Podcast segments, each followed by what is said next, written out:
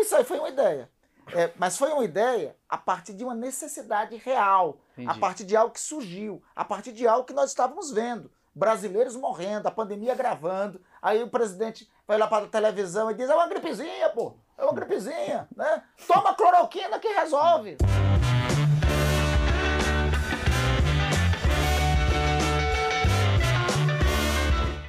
Senhoras e senhores, esse sim, na minha opinião, um dos achismos mais esperados de todos os tempos. Estou aqui com o senador da República. Antes que comece a encher o saco, Randolph, eu já vou deixar claro. Não é partidária essa entrevista. Por quê? Porque aqui é, eu vou trazer gente de direita, vou trazer gente de esquerda, etc., como eu já trouxe algumas outras ocasiões.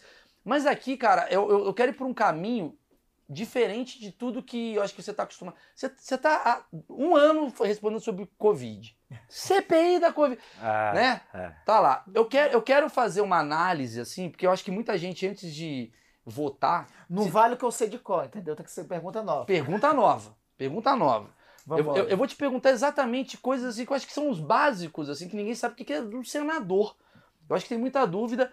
E queria deixar claro que é muito feliz em você ter vindo, muito obrigado. Eu que agradeço, Maurício. Quem, quem Eu te, esperava estar aqui como vigia espera pela aurora. Comecei com poesia, entendeu? quem te manda, quem te manda um grande abraço provavelmente é Ed Gama, que te imita Sim, uma prima. Perfeitamente. Não, perfeitamente. genial, Não, genial. ele esteve aqui contigo, foi daqui contigo. Não, foi, foi lá na Rede Foi TV. na Rede TV, mas foi no programa Então, mas foi no quadro contigo, não Foi, foi? foi, Foi foi. no quadro contigo, rapaz, que eu achei tão fantástico aquela imitação dele, que eu levei, que eu, eu levei pra CPI é, com o Omar, né? E aí o Omar disse, não, peraí lá, eu vou, eu vou intimar esse daí pra prestar depoimento aqui. O Ed ficou tão animado, fez tanta postagem. Então, assim, manda um abraço enorme pro Ed. Eu quero encontrar com o Ed. Sei que ele tá em Maceió, né? Sei, sei, sei. Eu sei que ele é é de Maceió. Eu vou ver qualquer passagem dessa minha por lá. Não, eu, até, dar um pensei, abraço eu até nele. pensei, vou ligar pro Ed, pro Ed, mas o pessoal podia pensar que é alguém imitando o Randolph ligando pro Ed. Ah, é. Porque, Hum. porque a sua imitação ela já tá sendo uma coisa estabelecida no país. Você gosta das imitações que fazem a seu respeito? Você considera uma homenagem? Eu posso, co- eu posso colar aqui? Então eu vou colar uma entrevista tua com, com o nosso querido Cortella, entendeu? Uhum. Que ele fez, ele falou algo fantástico para mim, a melhor definição sobre imitação. Imitação é uma forma de homenagear. Porque é o seguinte, ele falou dois aspectos, tá vendo como eu tô ligado também nessa Ó, entrevista? Olha aí, né? Olha lá, Eu cheguei os audiência né? Pô, qualificada. o cara, cara é bom. Eu cheguei assim, olha, ele falou duas coisas muito importantes, o Cortella, sobre o que é imitação. Primeiro, o seguinte, para você fazer imitação de alguém, você tem que prestar atenção naquilo que Observar alguém está falando, É. né? Em primeiro lugar, comigo não é muito, de- não é muito difícil, né? Porque, ó, basta ver aqui, né? A coisa mais fácil deve ser imitar.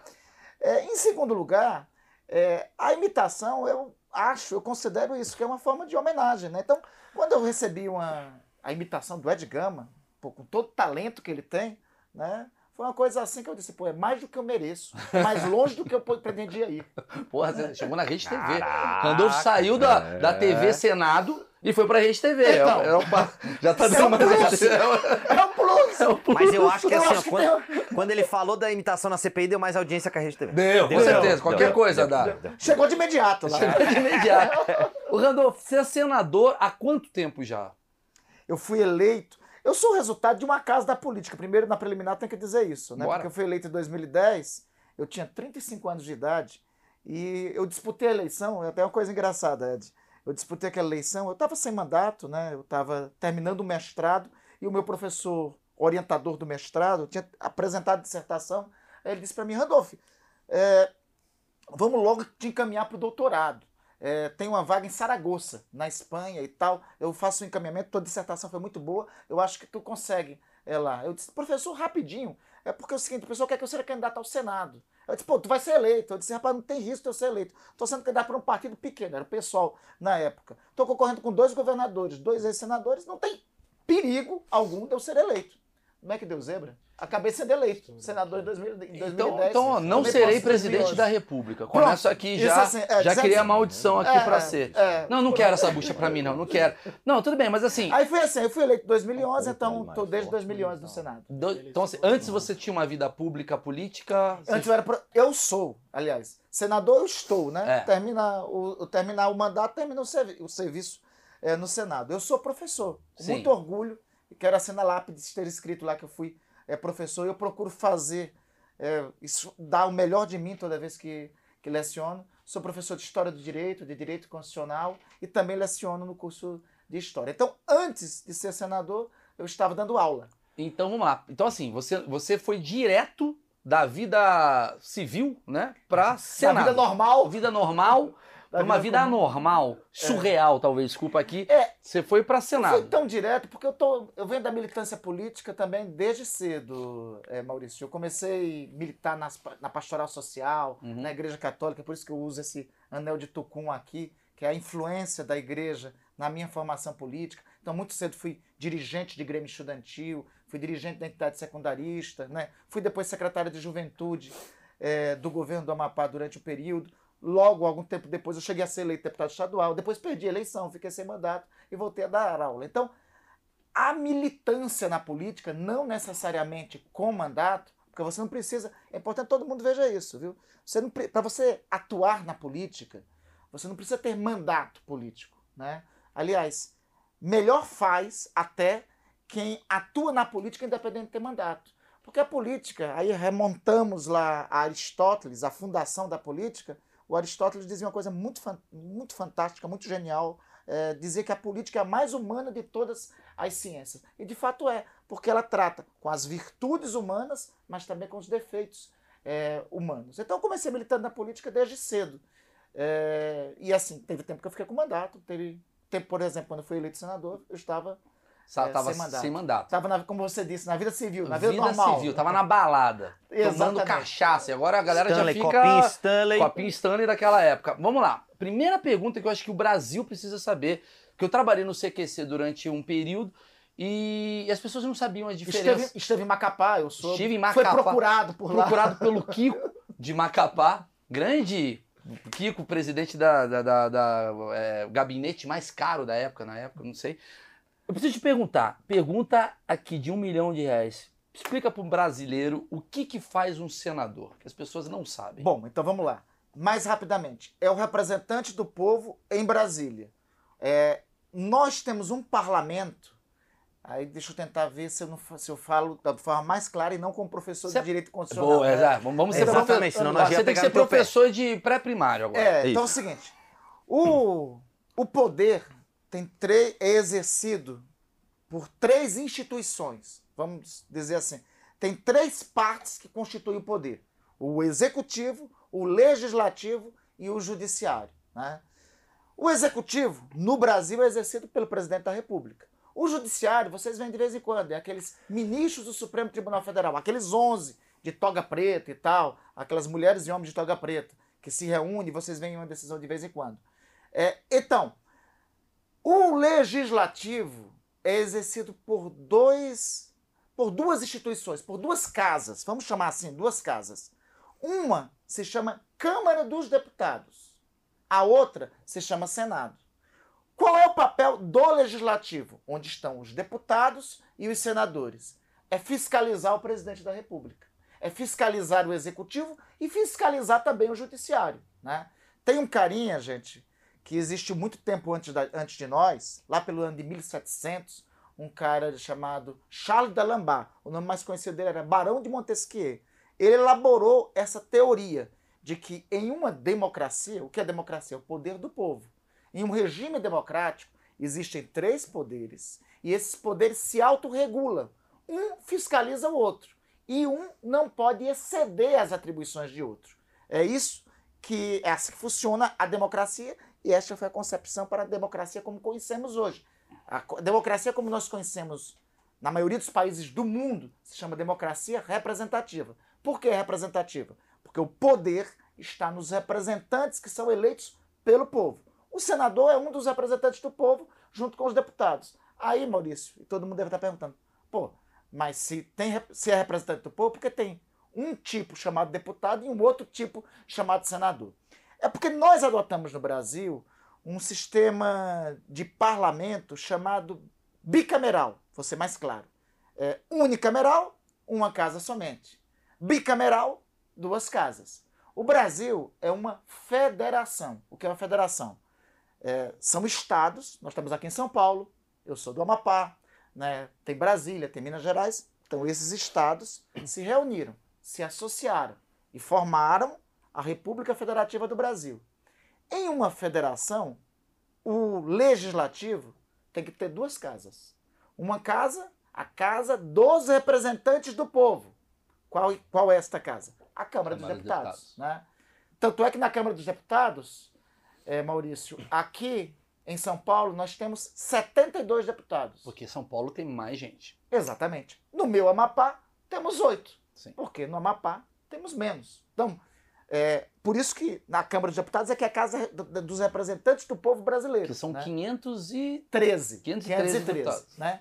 No Senado são só 81.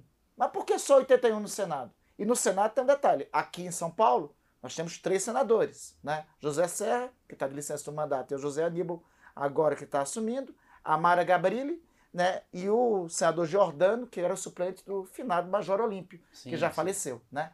O Amapá também tem três. Então dá para entender? É, na Câmara, lá tem 72 deputados em São Paulo e 8 deputados no Amapá. No Senado, tem três senadores de São Paulo e tem três senadores também do Amapá. Né? Porque o Senado é a casa do equilíbrio da federação. É onde nenhum Estado, por mais rico que seja, por mais poderoso que seja, E mais populoso. pode, mais populoso que seja, pode sobrepujar, pode estar acima de outros estados, por mais pobre que seja. Por isso que no Senado tem que ter o mesmo peso. Para equilibrar. Para equilibrar, para a federação não se dissolver. Essa ideia, quem foi o genial que bolou essa história? Foi alguém no Brasil? Não. Essa ideia foi formada na independência dos Estados Unidos da América. Lá, na independência dos Estados Unidos da América, foi quando surgiu a ideia de Senado modernamente como tinha. Porque os estados lá, lembra a historinha que você- a gente aprende lá na escola? Treze colônias inglesas que se levantaram em revolução contra o Império Colonial inglês e formaram um país. Então, como foi que eles formaram o país? As 13 colônias se associaram. Foi a primeira experiência que teve de federação. Quando eles se associaram, chegou uma dúvida: qual era? Gente, como é que a gente vai ficar junto? Como é que Nova York, que tem mais gente, não vai ter, vai ter o mesmo poder da Virgínia e da Geórgia, né? que tem menos gente, tem menos população. Lá nos Estados Unidos eles convenci- convencionaram o seguinte: olha, nós vamos criar a Casa dos Representantes, que é o mesmo número, que aliás, que é proporcional à população. E vamos criar o Senado com o mesmo número, para que a Geórgia ou a Virgínia nunca poder. sobreponha a Nova York. E tenham o mesmo espaço de decisão. E- Então é isso, o Senado é isso.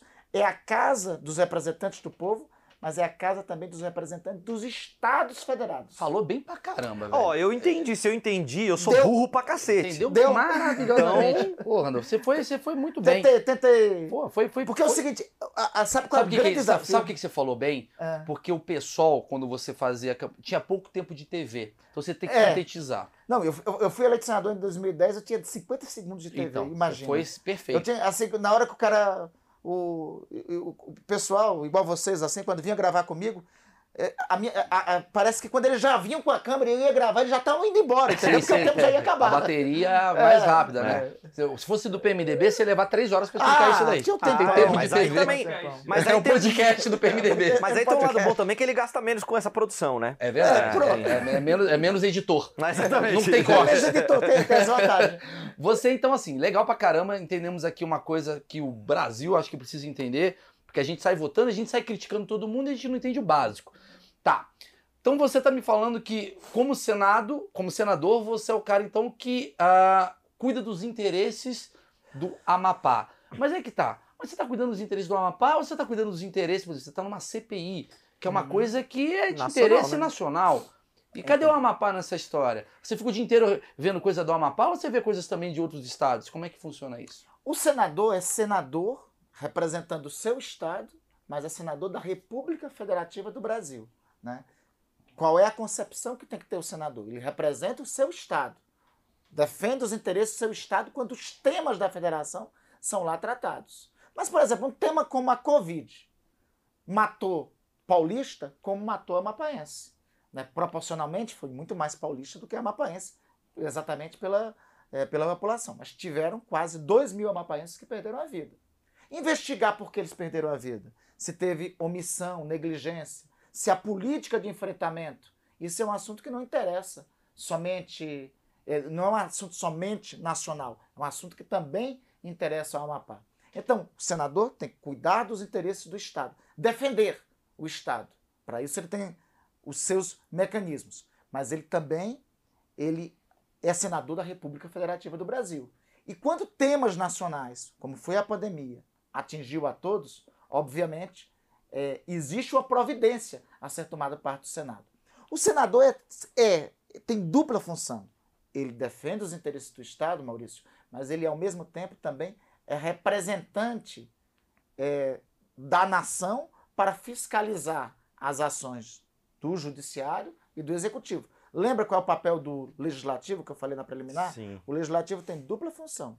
O Legislativo ele faz leis E fiscaliza. E fiscaliza. Sim, né? sim. Tanto é que, junto ao Legislativo, tem um, tem um órgão que assessora o Legislativo, que se chama Tribunal de Contas da União.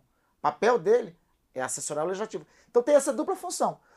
O parlamentar, o senador, o deputado que não fiscaliza, ele está abrindo mão de uma das funções para a qual foi eleito. Saquei. Vamos para as perguntas estúpidas, que essas perguntas que é que realmente é que são importantes. Uma dúvida assim, ah, você é um senador, então você fala assim, o senador ele, é- ele é a função dele também é criar, quer dizer, não só o senador, né, a parte ah, ah, legislativa, o próprio nome diz, legisla. Então ele cria leis, ele eh, eh, também fiscaliza. Você como é que é seu dia? Você fica pensando em leis? Como é que é? Você fica pensando, nossa, acho que eu preciso melhorar aqui essa situação. Tem uma, faz um brainstorm, bate-papo, né? Aquela coisa. Não, brincadeira. Mas assim, é, é, toma uma cerveja junto com a galera. Como é que você faz pra pra criar leis? Você já vem com ideias? Você tá em casa tomando banho? Eu acho que o Brasil precisa melhorar De uma lei disso, de uma lei daquilo. É, como é que é? Como é que funciona essa criação? É, a gente ia ser assim, né? É, porque- Ah, se papo encher aqui, ó. Chuveiro pra todo mundo. é, pronto. chuveiro pra todo mundo. Universalização do chuveiro. É, Renda básica do chuveiro. Exato. É. Exato. Como é que é? Renda Como é que você faz? Porque assim, o Brasil merece muitas ideias. Porque a gente está numa É. situação há muito tempo deplorável. Preci- Aliás, nós estamos num tempo no Brasil que precisamos de ideias. Exatamente. Nós estamos vivendo um apagão de ideias, né? Um apagão de ideias. Pior que isso, Maurício. Nós estamos vivendo a criminalização das ideias. Quem pensa, quem tem ideia, quem é debate, é logo criminalizado. É, as- tem um problema também da linguagem de redes sociais que parece-me que é, passou a ser proibido formular algo acima de formular um pensamento que seja superior a 150 caracteres, né? Concordo. Ficou limitado. Você É, Você não pode sair de uma caixa. Exatamente. Não pode sair de uma Então, caixa. E aí você, por exemplo, você, você tem um poder. Cara, vamos pensar assim. Você, o Randolfizinho, que corria lá em Garanhuns, ele era um cara que queria ser jogador de futebol, sei lá, lixeiro, alguma coisa do tipo, bombeiro. Jogador de futebol é bom, viu? Jogador É, de futebol. lixeiro eu Eu acho apre- que não é o sonho de Eu aprendi a torcer pro Flamengo aí nesse período, entendeu? Então, agora você tá colhendo os frutos, né? Então, Demorou um tempo aí. demorou, demorou. Agora- Aliás, teve um intervalo. Nessa época, quando eu era criança, Ah, era bom. entendeu? Não, era bom. Aí demorou um grande inverno. aí vo- agora você- Voltei a ser feliz É o agora. inverno de Garanhuns. E- exatamente. E aí você, de repente, cara, você tem um poder, cara. Vamos saber, você tem um poder e o seu poder é de mudar o país que você está e tal. E sua família deve olhar e falar, nossa, o Randolph consegue fazer coisas incríveis. Como é que você faz com essas ideias? Então, é, ter ideia, eu acho que é uma, é uma das tarefas nossas. Mas, assim, voltamos ao que nós de- destacamos. O papel é duplo. É fazer leis e fiscalizar. Então, é, uma parte do nosso funcionamento é por demanda. Vamos, uma demanda, exatamente, né? Janeiro de 2021. A- o apocalipse chegou em Manaus, lá no Amazonas. As pessoas estão morrendo por falta de oxigênio. Né? O caos instalado. O governo federal se nega até a pedir, a, a aceitar apoio de países vizinhos, porque tinha divergência ideológica eh, com alguns desses países. Né? É, um morticínio escancarado. Qual é a ideia que vem naquele momento? Bom, vamos investigar isso. Como é que eu faço para investigar isso? Aí o parlamento tem um instrumento chamado Comissão Parlamentar de Inquérito. É o poder de investigação. É, alguns, aí vai o, o pouco doutri, eh, vai um pouco juridiquês, né? Uhum. Alguns chegam a dizer o seguinte, que é um poder atípico do legislativo, porque é um poder. Quem é que investiga? Ministério Público e Judiciário. Ah, mas o legislativo também tem o poder de, de- de investigar? Tem. Para isso, tem a possibilidade de comissão de inquérito no âmbito eh, do legislativo. Essa foi uma ideia, né? Eu vou coletar assinatura. O que é que eu preciso para fazer uma CPI? Eu preciso ter 20. um terço das assinaturas, o Senado tem 81, um terço, 27. Eu preciso ter um fato, um assunto determinado, o assunto, qual é assunto?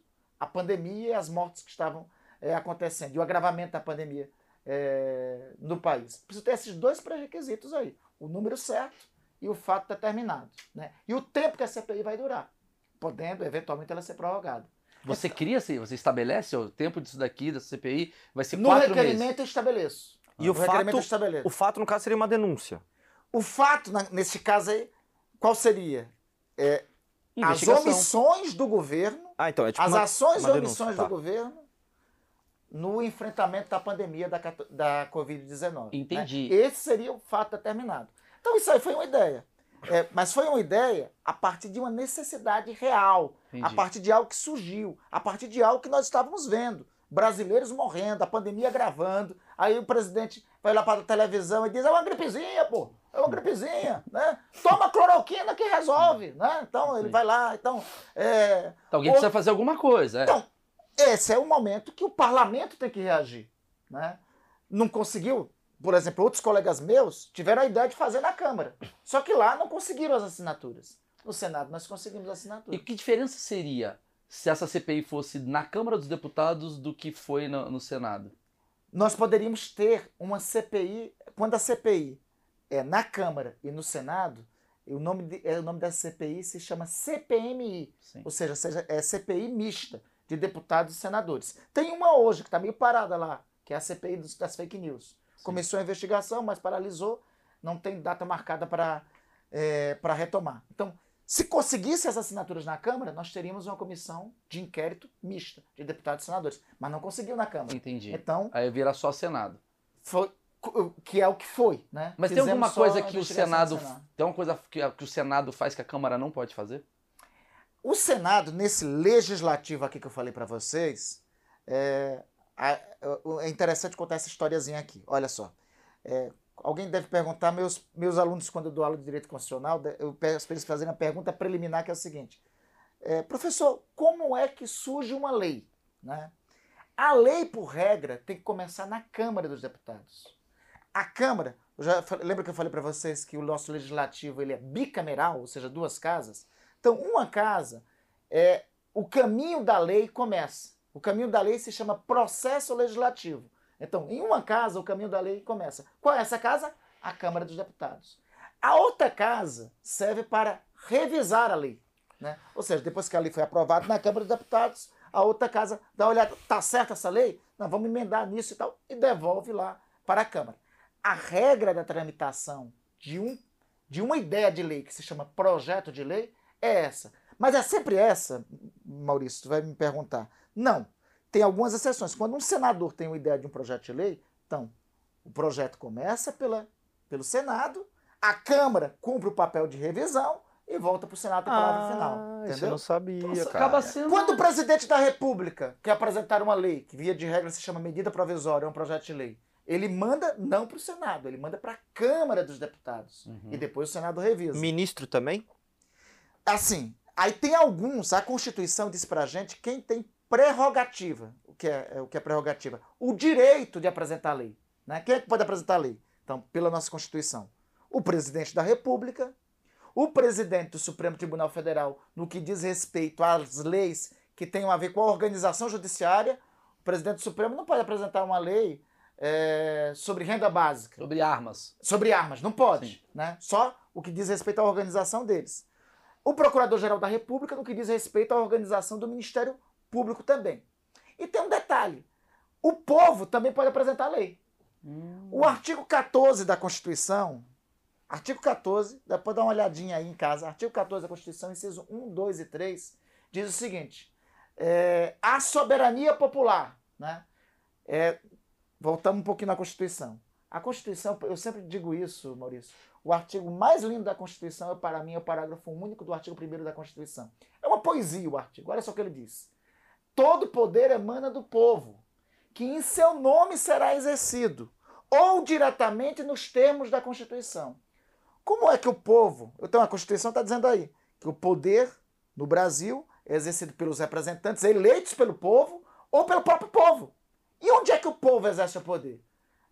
Quando ele, a Constituição diz, nos termos da Constituição, ela remete ao artigo 14 da Constituição, inciso 1, 2 e 3. O que, é que diz esse artigo 14? O artigo 14 diz, que também é enunciado bonito, a soberania popular, ou seja, a vontade do povo, pode ser exercida, além do sufrágio universal, que é o voto, pelo plebiscito, pelo referendo ou pela iniciativa popular de lei. Plebiscito quando é? É quando algum tema nacional, por exemplo, é, Ah, mas quando teve, né? Aí é referendo. A refer- Foi referendo. É, por exemplo, referendo, mas plebiscito como é? É, vamos lá, o oeste de São Paulo quer se separar de São Paulo. Aí se submete, Isso se seria submete- puta do caralho, se né? submete- Olha, gente, não vai pegar ideia. tá? não vai pegar ideia. A Catalunha Desculpa, brasileira. Foi mal, entendeu? O oeste de São Paulo quer se separar do restante do estado de São Paulo. Isso cabe um plebiscito, né? Aqui no estado de São Paulo. Já aconteceu isso há, há pouco tempo, inclusive no estado do Pará. O estado Tapajós. Que era pra esse- dividir em três, né? Exatamente. Né? Referendo, o que é que é? É quando o parlamento aprova uma lei e submete ao referendo do povo. Referendo, o nome diz, para o povo referendar ou não a lei. O povo dizer se concorda ou não Não com a lei. discorda. As armas é um Te- tivemos um referendo da tema, arma. em 2005. É. Né?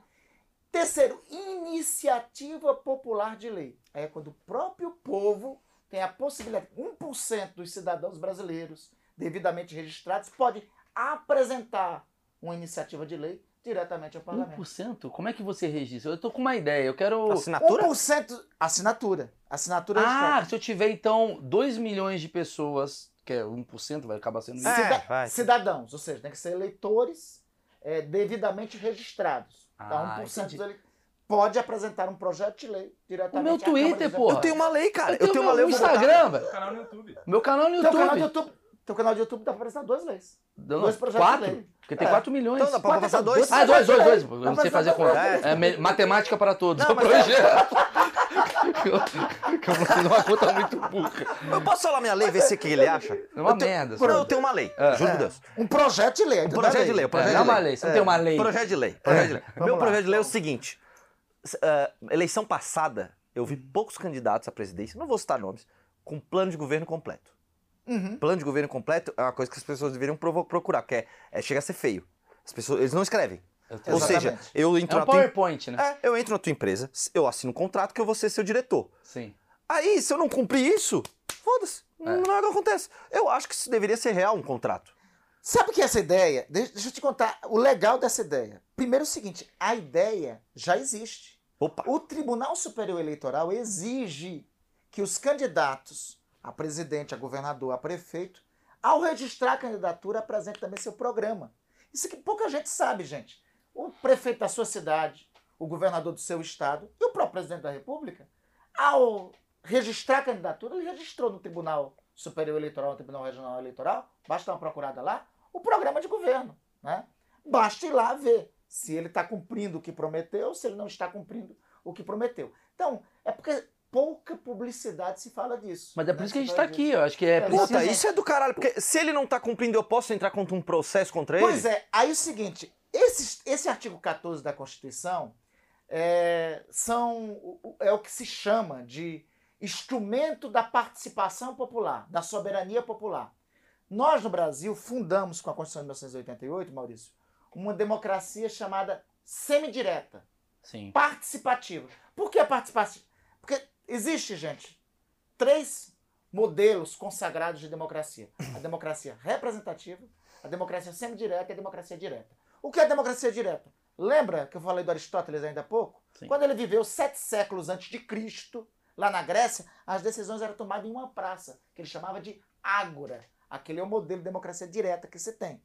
Democracia semidireta, democracia representativa, é o que nós temos na maioria dos países no mundo. É a democracia, é, por exemplo, na França. O Brasil adotou uma forma de democracia muito avançada, que é a semidireta, a participativa. Por quê? Porque além do poder estar sendo exercido pelos representantes do povo, o povo pode exercer diretamente o poder, conforme esse artigo da Constituição. Só que os instrumentos que o Constituinte de 88 colocou para exercer o poder aqui no Brasil, de participação popular, não foram todos. Né? Ele colocou, porque além da, do referendo, do plebiscito e da iniciativa popular de lei, tem um quarto instrumento de participação popular que se chama é, recall, que é a possibilidade do próprio povo revogar o mandato do eleito. Recall se chama revogação popular do mandato. Como é que é? O Randolph, aí é a tua ideia. O Randolph foi eleito governador, mas ele está descumprindo alguns compromissos. Um ano dois anos depois, uma parcela do povo que tem que ser proporcional a, ao eleitorado que ele teve, pode, por alguma razão, pedir a revogação popular de mandato. Hum. E o submete a um novo referendo. E o povo diz: olha, ele pode continuar ou não. O recall, sabe o que é fantástico? Hoje, porque a única possibilidade de recall, de revogação de mandato, hoje, que existe no Brasil, é no parlamento. Ou seja, a gente fica na mão do Arthur Lira. Sim, né? Quiser, por exemplo, pitimar o, o, Bolsonaro, fica na mão do Arthur Lira. Se nós tivéssemos o recall, a revogação popular do mandato, parcela do povo. Pode tirar ele. Poderia pedir a revogação do é. mandato e o presidente da República ia para o novo referendo para ver se continuava ou não. Que é quase como não assim. A gente não tem isso. Não temos. Nós não temos. Puta, Ao, né? Na Califórnia, nos Estados Unidos, tem. Em alguns estados norte-americanos existe. Porque lá as leis são, são divididas por é, estado. Cada é. estado tem, tem uma, uma, uma, legislação lá, é uma federação, ah. de fato. No Brasil, embora tenha um projeto de lei do amigo aqui que está falando com você, entendeu? É, tem um projeto apresentado, inclusive, logo que eu tomei posse, eu sempre fui um entusiasta de democracia participativa, nós apresentamos isso, mas... É muito boa essa ideia, Rodolfo. Não, Ela é, é muito boa ideia, Isso assim. é fantástico. E aí tem outra coisa, assim, isso aí é a revogação do mandato do executivo. Sabe que tem um negócio, o pessoal, quando eu falo isso também nas aulas de ciência política, o pessoal pensa que eu, eu, eu pronunciei o palavrão. Tem um outro instrumento de revogação de mandato, só que aí não é revogação de mandato do executivo, é revogação do mandato do parlamento. Né? O nome disso é porque isso só existe em alguns cantões da Suíça, é um nome alemão, se chama Aberhungfugheit. Ah, nunca vai dar certo no Brasil. o, problema, é, o problema é o brain. é, que é a revogação do mandato do parlamento é, pedido por uma parcela do eleitorado. Olha, é, que existe uma experiência disso. Em, aqui no Brasil? Na, Sui ah, na Suíça. Ah, na Suíça. No Brasil nós não temos nem a revogação popular de mandato, que é o recall, nem o Aberhungfugheit. Caralho, mas é, é essa palavra é o novo impeachment. O brasileiro demorou para falar impeachment. Mas quando é, pegou, quando pegou, né? pegou. pegou. Fica, é. Assim, cada ano. Fala, a todo instante é impeachment. Esse dia o cara tava falando tem que impeachment o Tite. Os caras já mudaram. É, impeachment o Tite. O Brasil não sabe falar tábua. Mas já sabe falar impeachment. Sabe. Já imaginou? O Abirrum Fuxret seria pra revogar toda a seleção brasileira, entendeu? Caralho, isso é fácil. É, eu quero, assim, eu quero impeachment o técnico do Flamengo. Abirrum Fuxret pra todo o elenco do Flamengo. Não, pra esse elenco não, viu? Esse elenco. Esse elenco tá, tá bom. Tá bom. Vamos lá. Eu, eu, quero, eu quero pro lado mais humano de, de um senador. Porque tá, você entendi a parte técnica da coisa. Tá, e você tá lá, senador, tá, eu queria saber como é que é seu dia a dia. Tem horas que você não aguenta mais fazer o que você faz? Porque, tipo assim, porra, é legal. Você é o cara, dá pra ver que você entende e tal, você fala bem pra caramba, você é um professor. Mas tem vezes você fala, porra, não sei se eu queria essa bucha pra mim. Maurício, eu vou dizer o seguinte: tem dias que cansa. Mas assim, mais do que cansar alguma coisa, eu tenho, assim, aí isso aí não é demagogia não, assim, eu tenho consciência do serviço que eu fui colocado. Porque, Maurício, eu fui eleito senador pela primeira vez é, com um voto de quase 65% dos amapaenses. Eu fui reeleito em 2018 com um voto de 75%. Toda vez eu acordo e durmo dizendo o seguinte, rapaz, o que eu vou fazer para honrar a confiança das pessoas? Eu não gosto de tratar voto como voto. Porque não é voto, gente. Quando o cidadão sai da sua casa, vai lá depositar, vai lá dizer, olha, eu quero esse cara como meu representante, está depositando um negócio chamado confiança. Sim. A gente não pode tratar é, a, a esperança, a confiança que as pessoas depositam em alguém como se fosse um instrumento eleitoral, como se fosse simplesmente voto. Então, cansar do, é, cansaço sempre bate em qualquer atividade humana. Mas mais forte o cansaço é a consciência que eu tenho sempre. Mas assim, por exemplo, você tá lá com seus colegas, assim, você vê assim na cara dos colegas, assim, do tipo assim, cara, esse cara tá quase desistindo, ele não vai aguentar. Eu vejo o presidente da república, o Bolsonaro, independente de Sim. quem gosta, tá acabado. quem... Tá acabado. Eu olho pro Bolsonaro e falo assim, ele deve estar, tá, ele deve estar tá, às vezes no banho falando assim, cara... Como é que eu fui me meter, Como pô? é que eu fui me meter nessa merda? Porque é, um, é, é, é qualquer presidente que tá ali, você mesmo como senador que não é o cargo de, de presidente e tal, tem uma, tem uma energia né, de ódio também, depositado em você, na sua figura. Ou se tem. É, tem Eu gente te- querendo te o mês de- bater. eu, eu- eu eu tive um mês aí, o, o de outubro, o rapaz, eu acho que foi. Eu disse, "Ah, ah, rapaz, eu acho que foi meio inferno astral. Eu acho que assim, sabe, todas as pragas e todas as mandigas que tinham que fe- fazer, acho que fizeram naquele mês de outubro pra mim. Eu fui, olha, pra ter ideia, eu sempre gostei de jogar futebol, né? Aham. Mas desde o começo da pandemia eu parei, não joguei mais futebol e tal, né? Eu estava assim na rua e tal, aí eu assim, estava inaugurando lá uma arena no cidade do interior do Amapá e tal, uma arena de futebol. Aí eu disse, ah, vou bater um pênalti. né? Eu bati o pênalti e depois eu disse o seguinte, ah, peraí, deixa eu agarrar o pênalti. Tentar lembrar do meu tempo de goleiro e tal. Pulei lá para defender, clapt, desloquei o braço. Assim, não desloquei só o braço, né? Eu fraturei o ombro, né? Eu Pacote. rompi o ligamento, o pacote. completo. E lesionei o músculo, né? Depois o Marcelo D2, né, que até tirou uma brincadeira comigo, Randolfo, já te disse, qualquer esporte depois dos 40 é esporte radical. É verdade, te tá É, Eu ia te daí. falar isso com toda a educação. É. É, mas é isso. Aí eu compreendi, né? Que, porque eu fui def- tentar, tentar defender, fazer defesa de um pênalti, né? Com 48, né? 47, 48 anos, né? Com 20 anos eu conseguia, tranquilo. Mas eu, eu, eu ficava com a memória dos 20 anos. Então, mas você tem isso, assim, do tipo assim, é, é, essa é a minha dúvida, assim, você sente uma... Eu trabalhava no CQC, eu ia lá pro, pro, pro Senado, a gente não podia entrar, mas eu ia ali pra, pra Câmara, As cara. Aí tu via aqueles, olhos, aqueles olhares. É, Hum. é, eu senti uma energia muito pesada, cara. Aquele. Quem, quem anda ali nos corredores, ali no salão verde. Você sente essa coisa, assim, da energia? Ah, Puta, tem. cara, que é uma coisa muito. Sabe que tem assim? é, tem o bálsamo e, e- e tem o ardor ao mesmo tempo, né? O bálsamo, né? Você, por exemplo, eu estava vindo aqui para São Paulo e tal, alguém no aeroporto disse, pô, gosto muito do teu trabalho e tal, posso bater uma foto. Isso é um bálsamo fantástico, né? Diz, É o "Pô, vale- bônus, né? é o bônus, né? Vale o que a gente está fazendo. Agora tem também a tem os ônus, né? Da mes... Às vezes no mesmo aeroporto eu passo, o cara tá com um olhar pro meu lado, eu disse, rapaz, é agora que o negócio vai pegar aqui, entendeu? O cara tá com um olhar de ódio. O que, assim, que você vê lado. muito assim, tipo assim, da parte do. Da parte do, do- do- do positiva, a gente vê na campanha. Galera abra- abraça a criança, toma, come o pastel. Muito obrigado, senador. Aliás, o negócio de comer pastel já deu também. Chega, a gente sabe que vocês gostam de pastel, eu já entendi. é que esse, esse marketing pode evoluir, né? É, é, é, eu também Jogar um acho. LOL, Pega sabe? Temaki, porra.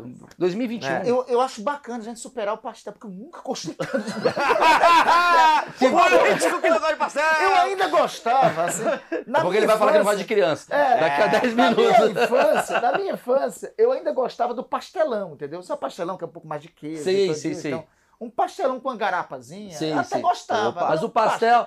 pastel- Era óleo demais, rapaz. Então, aí você fica puto, fala, porra, tem que comer o pastel, velho, eu não gosto dessa porra.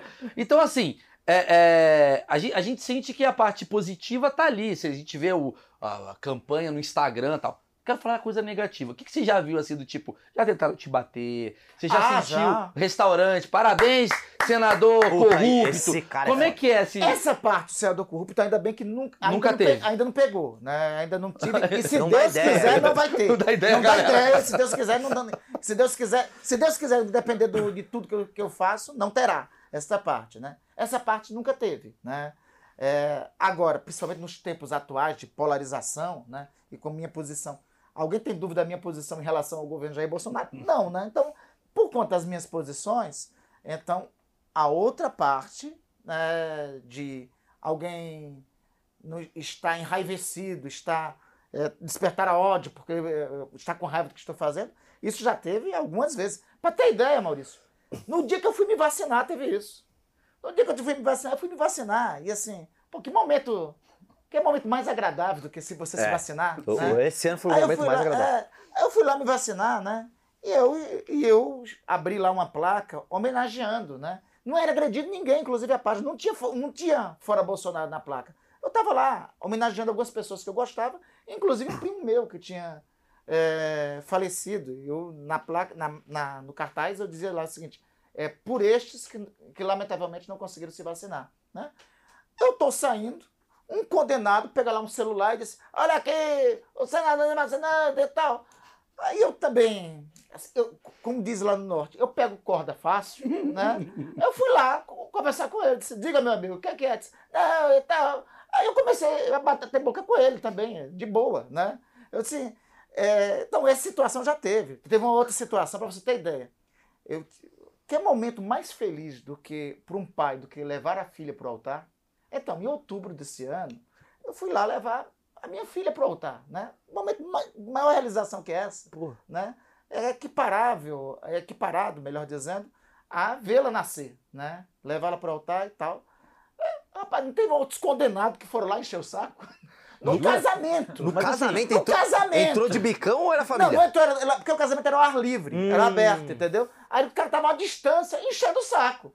Graças a Deus, só eu vi e eu me contive, né? Porque eu também pego corda fácil. Quando, por exemplo, se alguém chegasse, se alguém chegasse comigo, ah, tu é corrupto, eu disse, meu amigo, eu saio contigo no braço, na lama, de branco e ainda saio limpo, entendeu? Sim, eu dou uma sim. resposta desse tipo, entendeu? Mas Então, assim, tipo, no casamento, quando você tá lá, existe uma coisa da sua companheira, da sua filha, fala, porra, pai, que saco, pai. Ai, pai, só fica lá no colégio, Ah, pra pai, que pô, isso? que chato, pai. Tem uma coisa assim do tipo que acompanhou você, do- da sua família, cara. Porra, sua mulher não aguenta mais isso.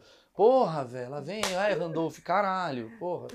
Pra minha felicidade, entendeu? Eu, tive, assim, primeiro os meus filhos é, cresceram me vendo nisso, né? Uhum. Vendo nisso. Pra, pra tu ter ideia, Maurício, eu fui eleito, eu fui, fui cumprir um rápido mandato de deputado estadual no Amapá, ali no final dos anos 90 início dos anos 2000, né? Eu cheguei na Assembleia Legislativa, tinha um esque- da Assembleia Legislativa do Amapá, tinha um esquema enorme de corrupção, né? Aí eu tinha E eu não sei. Pois é, tu sabe melhor do que eu. Eu fui lá no Eu CQC. tinha acabado. Eu, ô, ô, Maurício, eu tinha acabado de sair do. é, de sair do movimento estudantil. Então tu chegar assim, vê aquele negócio. Rapaz, eu cheguei lá e eu comecei a denunciar todo mundo, né? Pelos esquemas e tal. Rapaz, demorou uma semana. Aí ligaram para minha casa, ligaram para minha casa, informando, né? E, que, e aqui tem o telefone reportou, informando que sabiam onde meus filhos estudavam, que horas eles iam para a escola e que iriam e que eu, eu era o irresponsável pelo que estava fazendo, né? Eu tive que andar, assim, eu nunca andei com segurança na vida, né? Eu nunca precisei, nem agora, né? Recebi ameaça para danar nesse período da CPI, mas nunca andei, nunca quis, né? Eu vim aqui gravar contigo aqui em São Paulo, peguei minha mochila, peguei, entrei no avião e tal, né? Vou sair, eu, nunca gostei desse negócio de Não, andar com... o Randolph tá sem assessor aqui, por exemplo. Você Tô, aqui, tô, assim, com você. é, é, a, a foto, a foto ao final aqui, eu mesmo vou bater aqui de selfie Sim, contigo, sim. entendeu? Não vai precisar ter assessor para bater. Sim, sim. Ou então o pessoal aqui ajuda a Não, bater. a gente ajuda. Então pronto. Assim, então eu. Então eu nunca gostei disso. Mas nesse período, quando chegou assim, a ameaçar os filhos, foi um período que eu tive que requisitar, né? Para acompanhá-los à escola eh, durante o período. Então, os meus filhos cresceram vendo, vendo isso. A minha atual companheira, né, a Priscila, pode mandar beijo pra Priscila? Lógico. Pode. Beijo, Priscila. Então, porque eu, eu marco os pontos aqui com ela, entendeu? Genial. Posso mandar beijo? Um beijo? Ele é maravilhoso. prometeu que Claro. Prometeu e cumpriu. é, prometeu. Ó. Não teve abraço, não teve nada. Não errou o nome. Se errasse o nome. Não brinca, rapaz. Eu já marquei ponto aqui. Eu jurei pra ela, disse, olha, eu vou lá no Maurício, entendeu? Eu, eu, eu vou lá no Maurício e vou mandar um beijo pra Pronto, você. Ela disse, duvida. Eu disse, rapaz, Cumpriu Rapaz, aqui e cumpriu lá. eu, é, eu, ganhei- eu- eu acho que ganhei uns 10 pontos. Ganhou, agora no ganhou bem. relacionamento, Entendeu? Não, mas é que tá. A Priscila, então, eu, eu também, ela compreende isso, é, é, e tem compreensão da política. Então, assim, na família, tá tudo dominado. Ainda não teve nenhum momento que eles. Priva, às vezes, priva a minha presença com eles. Mas eles aprenderam a compreender tudo isso. Tá, mas você. ahn, você é um cara que, porra, você, você tá batendo no governo, né? Oposição, né? Oposição. Oposição geralmente bate no governo, né? Eu, eu, eu, eu, eu tive um pai que. Tive um pai. Eu tenho um pai. Ah, porra. Não, mas assim, quase eu tive, né? É, meu mas- pai, ele foi, ele foi. Ele ficou em coma durante a pandemia, ele pegou Covid. E eu me lembro que eu fiz uma tweetada, assim, breve tweetada, de um cara que tem um milhão de seguidores criticando o governo. E porque na época eu acho que tinham tirado os Sedativos. os sedativos, né? E meu pai tava naquela coisa de intubação sem sedativo. Só um gênio, né? É, o Covid estourando, eu vou tirar sedativo. É um gênio. É, aí eu fui dar uma reclamada, cara. O Secom veio falar de mim, me criticar. E eu recebi. Aí vem os caras, eu adoro, os caras com avatar do, do Clint Eastwood. Aí vem, né, aquela porra toda. Aí, porra, aí sempre é o tiozão de óculos escuro, bandeira do Brasil chorando. Um Pikachu. É um Também merda. tem muito Pikachu. Eu não sei o que, não sei o que lá. E eu confesso que isso dá um certo. Assim, é- é quase que uma censura velada, do tipo, não vem falar é, de mim. Você é um cara. Você falou que você não anda com segurança, você não anda com assessor e tal. E você não é um cara, digamos assim, muito forte. Vamos botar assim o, o termo assim. Obrigado pela É, eu generosidade. não vejo você Obrigado assim, pela generosidade. Não é tipo assim um lutador de jiu-jitsu, É, né? Um assim, tem uns de- caras que eu olho assim e falo, esse cara pode bater assim no governo, porque tem uma coisa ali, É. tá mais tufado. Você não tem uma coisa assim, cara, você, essa coragem sua, não- não- sei lá, você não fica meio, porra, cara, vai dar uma merda aí daqui a pouco.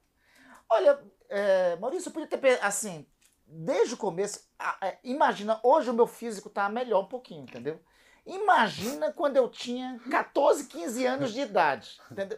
Se, se, se tu olhava a- assim de frente, pensava que era de lado. Se de lado não existia, entendeu? Era assim que eu era, entendeu? Magrão, No magrão. movimento estudantil.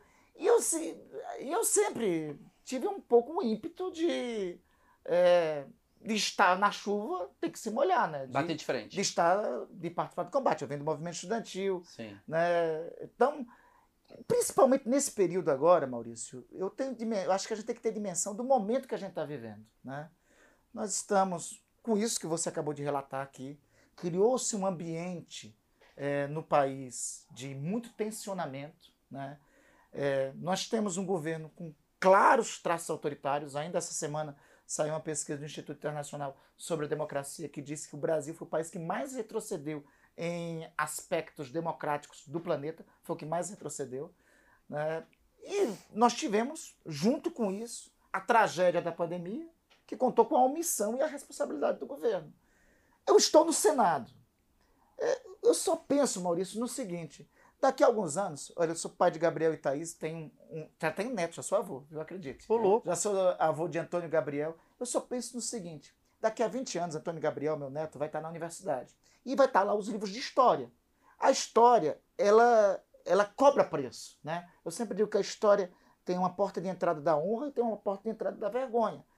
Meu maior medo é daqui a 20 anos, por exemplo, o meu neto olhar o seguinte: vô, o senhor estava lá no Senado nesse período. O que o senhor fez? Quando tudo isso aconteceu. Puta, se não tiver uma resposta ia ser triste, hein? A pior, a meu maior medo é não ter uma resposta para dizer para ele. É por que eu falei na primeira pergunta que eu te fiz, que você tem uma responsabilidade e um poder, né? Você pode, de certa forma, contribuir para o bem ou para o mal. E fica aquela coisa batendo na sua cabeça. Porque eh, antes de começar, eu cheguei aqui no Randolph e falei, Randolph, eu vou jo- eu vou jogar para você. Esse programa é um programa eh, que eu assumo a minha ignorância sobre alguns temas. Ele falou, então somos, dois dois. né? E, e, e- e às vezes você está achando que está fazendo certo e você pode estar fazendo alguma coisa errada, porque para uns o que você faz é super errado, para outros o que você faz é super certo. Claro. Obviamente você tem suas convicções, mas ah, Desculpa, Maurício. No pode falar. momento atual, aí eu acho que é o seguinte: passa da a, ré- a régua moral que nós temos, para cada um de nós, nem sempre é a mesma. Né? claro, Eu tenho assim, é, eu tenho uma régua, régua moral da minha formação. Para alguns, é, eu, tenho- eu acho que tem gente que deve considerar alguns comportamentos que estão em curso. Por exemplo, Maurício Meirelles faz é, Twitter reclamando de algo. É, alguns devem achar que é normal ameaçar só porque ele, só porque ele ali é, prestou uma reclamação. Alguns devem, devem ter esse Sim. tipo de régua moral. Eu acho que cada um de nós temos tem, tem a nossa régua moral, né? Eu acho que no caso o autoritarismo, a arrogância, né, a banalização do mal nunca foram parâmetros morais, pelo menos no mundo que nós democraticamente estamos É, falando, né? nunca foram parâmetros morais, pelo menos no mundo que nós aprendemos é, a entender, a compreender. é, Entendi. A- a- agora eu queria voltar na coisa do Senado. Como é que é o dia a dia de um senador? Porque assim, todo mundo tem aquele achismo de que vocês trabalham só de terça a quinta.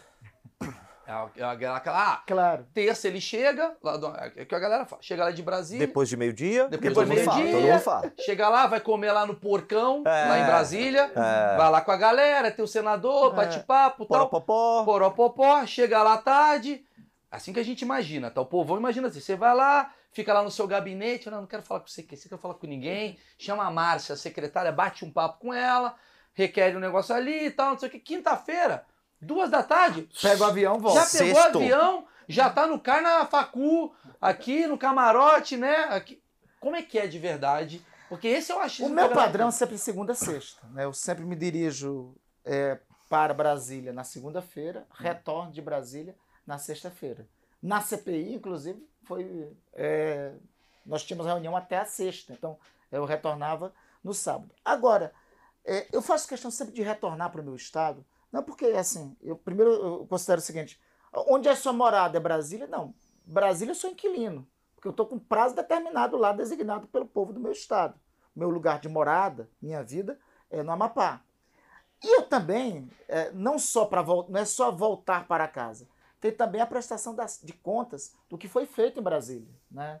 É, quem nos elege tem o direito de cobrar o que nós estamos fazendo. Sim. Então, eu volto sempre, sábado e domingo, para o Amapá, e via de regra é para a agenda toda. O único salve que eu deixo é o domingo para almoçar com os filhos. Mas a regra sempre, eu, eu desço na sexta-feira, à noite, é, no Amapá, no sábado, eu passo a cumprir agendas lá no Amapá também de trabalho. Sábado reuniões. você trabalha também. Sábado, domingo, via de regra domingo, assim, excepcionalmente, assim, a, é, eu tento salvar sempre almoçar com os filhos, mas assim, domingo de manhã, domingo à tarde, Sempre Só uma, uma perguntinha sobre isso de, de, de ah, coisa pro povo mesmo. E aí, segunda, eu volto para Brasília de novo. Como é que a galera vê que, o que, que tu fez durante a semana?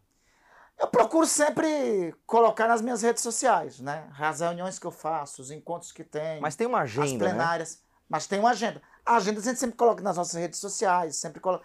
Assim, com o advento do História, né? O História é a fiscalização diária do que tu fazes. Cara, né? imagina, imagina um story de um político blogueiro. Imagina que saco vai ser. Porque já é chato ver o Carlinhos Maia falando a cada três Mas segundos. Esse cara existe, pô. Hã? O, o político blogueiro já existe. Ah, já existe. Já, já existe, vários. Já existe estamos vários. aqui, é. estamos aqui, puta é. merda. Não, faz a porra. Maurício, tu falaste nisso. Rapaz, eu achei super estranho a posse da atual legislatura, dos deputados e senadores. Né? Tu não tá com celular. Não, eu achei super estranho aquilo. Super... Que danada é isso, rapaz? Eu tava assim, aí o colega tava. Como é que é a posse, né? Você tá lá, e aí é, cada um é chamado assim. É feito um, um juramento, né? Prometo cumprir, fazer cumprir a Constituição da República Federativa do Brasil, preservar as leis e tal, e tal, e tal, né? Aí um faz o, o, o juramento, aí os demais têm que, um a um, repetir, né? Assim eu prometo, assim eu prometo. Eu comecei a ver, o pessoal, assim eu prometo, assim eu prometo, assim eu prometo. Que porra é essa? Que danada é isso, pô? Caramba. É pra lá, pô. É pra lá. Maravilhoso. Assim eu prometo. É, é, é bandeira, pô. Caixinha de Nestlé. Assim eu prometo comendo novo bombom. Tá ligado? Arrasta. Arrasta. Assim eu prometo. Arrasta pra ver o resto. Tô meu OnlyFans aqui, é, PMDB. É, coisa, Isso é muito bom. Isso é muito bom. Foi assim, foi. É, eu, eu tinha tomado posse em 2011, mas essa de 2018, de 2019 uma coisa mais inusitada. Olhar para um lado, para o outro e tal. É só selfie. Só selfie para lá e para cá. O celular né? melhorou também de 2011 para cá, né? Também teve isso. Tem né? isso também. Não, agora é cada vez mais. iPhone 9, 8, Não, e você tá ferrado, porque a próxima né? legislatura vai ser dancinha do TikTok. É. Que agora vai ter a dancinha. É. Assim eu prometo. Expectativa, é. realidade. É. Expectativa, fui eleito. Isso é muito bom. Vai estar o Randolph treinando dancinha.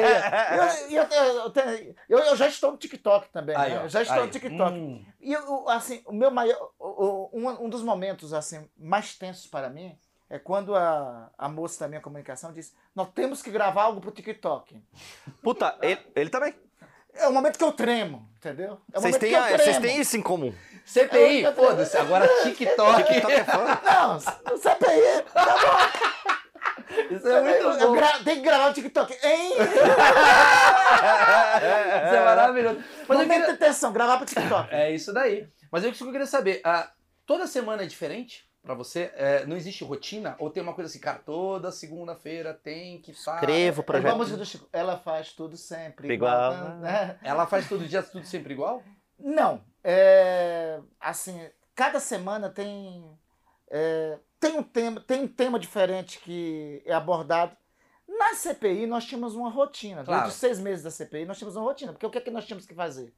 Nós tínhamos sempre uma reunião na segunda-feira, definir as pessoas que iam ser ouvidas nessa reunião, né? E, cada, e aí eu passava a me preparar para a inquirição. Então, tinha uma rotina maior.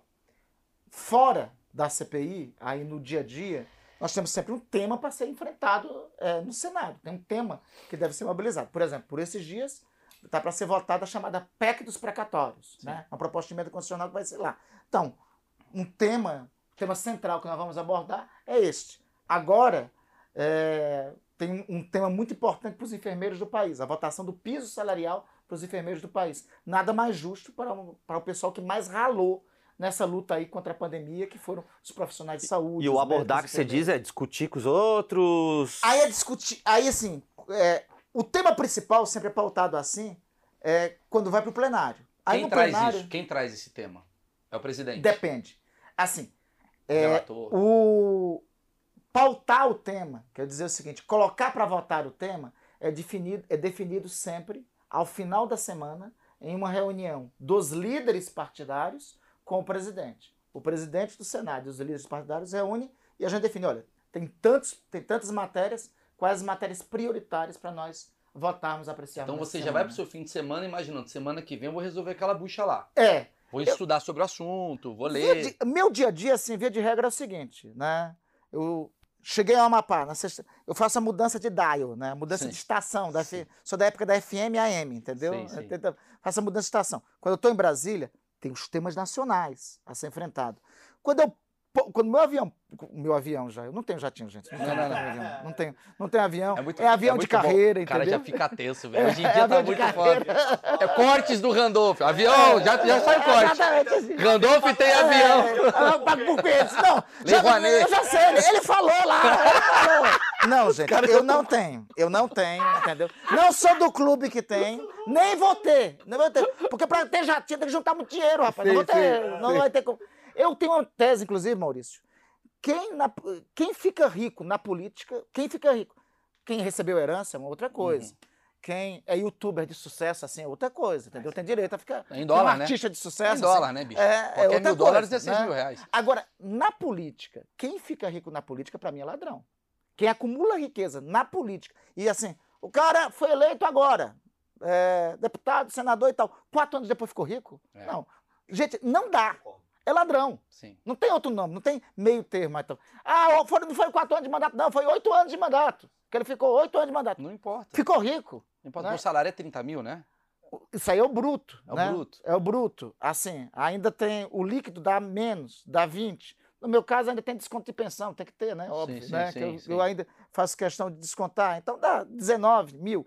É um salário ruim? Não, um salário bom. Mas não dá para ficar rico.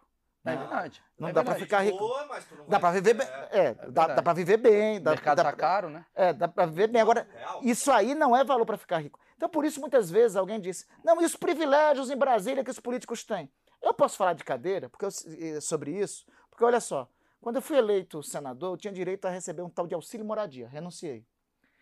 Quando eu fui eleito senador, eu tinha direito a re- receber. Olha só, Maurício, isso aí as pessoas também não sabem. Os senadores têm direito a receber uma aposentadoria correspondente ao tempo de mandato até o final da vida, quando terminar o mandato. Né? Então, olha só, um senador com 8 anos de mandato, com 16 anos de mandato, pode receber uma aposentadoria para o restante da vida, depois de terminar o mandato, de 18, 19 mil. O que foi que eu fiz com a minha? Eu renunciei recebê-la. Né? Não, faz isso não, velho. Não, eu fiz. eu já fiz, eu já fiz. Eu já fiz. Os senadores, durante o ano passado, olha só o que fizeram. Os senadores tinham direito a ter o, plano de saúde dele, o plano de saúde podia ser estendido para os filhos, né? É, aos filhos até o filho ficar de maior, certo? Sim. Pois bem, ano passado aprovaram. Ano passado foi ano passado. Ano atrasado. Colocaram um negócio absurdo. Estendeu o plano de saúde para os filhos até os 35 anos. Cara, mas você não acha isso uma. Eu, aí eu, eu renunciei também isso, eu disse que eu não iria receber isso. Então eu posso falar disso daí, mas mesmo com todos esses privilégios, que eu acho um absurdo, uma desconexão do Brasil real, É como falar. nós conhecemos É hoje, que é. não dialoga com o Brasil real, mas mesmo com esses absurdos, não dá para ficar rico com isso. Né? Mesmo os absurdos. mesmo com esses absurdos, não dá para ficar rico. contigo. Ou seja, quem fica rico a partir da política é porque roubou. Quem tem mansão a partir da política, quem tem mansão lá em Brasília, né, tem mansões a partir da política, é porque roubou. Mas como é que funciona essa questão? Vamos lá, vamos falar de um assunto que eu acho que é o assunto principal que diz respeito ao Brasil. O Brasil é o país da corrupção. A gente cresceu, a gente cresce apolítico, né? Inclusive, é, você já, você, o fato de você ser o Randolph lá do Amapá, que cara legal, virou senador, você a gente te odeia já. A gente já começa te odiando. Por quê? Porque a gente tem uma um ranço de Uhum. toda a corrupção que a gente já viveu, a coisa toda. Inclusive, isso daí é muito falado. E aí você. Como é que funciona a corrupção para um senador? Como é que é? Geralmente é o que? É um... Porque eu não imagino, né, da minha vida de CQC que eu vi, eu sei que não é uma coisa do tipo, ó, tenho aqui 100 mil reais. É uma coisa mais baseada em poder, né? Você consegue é, é, é, influência, você consegue... Sabe, sabe como, é que funciona os esquemas de corrupção? Funciona o seguinte, tem um negócio chamado lobby. Aí você tem um, uma matéria, um projeto de lei lá. Aí de repente vai um lobista que quer pegar aquela matéria e quer colocar aquela matéria para votar, né? Aí começa a ter negociação por parte disso. Eu não estou dizendo que o lobby é, seja to todo ilegal. No, nos Estados Unidos, por exemplo, o lobby é legitimado. É, tem e tem né? lobby, e tem lobista, e tem lobby, que são legítimos. Por exemplo, os enfermeiros lutam lá pelo piso salarial. É um lobby justo. Né? Agora, tem lobista lá em Brasília, e na CPI nós identificamos isso, que é, amealha o apoio dos políticos a partir dos negócios e dos interesses e de todo tipo de interesse que mobilizam lá em Brasília. Uma coisa nós descobrimos na CPI, Maurício. Nós encontramos um lobista lá. Rapaz, ele é o seguinte, ele reunia, ele organizava, ele reunia na casa deles é, políticos. No meio da pandemia fazia festas. E fazia de... Pode dizer palavrão aqui? Pode. Pode, né? Tudo quanto é putaria mesmo, montava, mas tudo.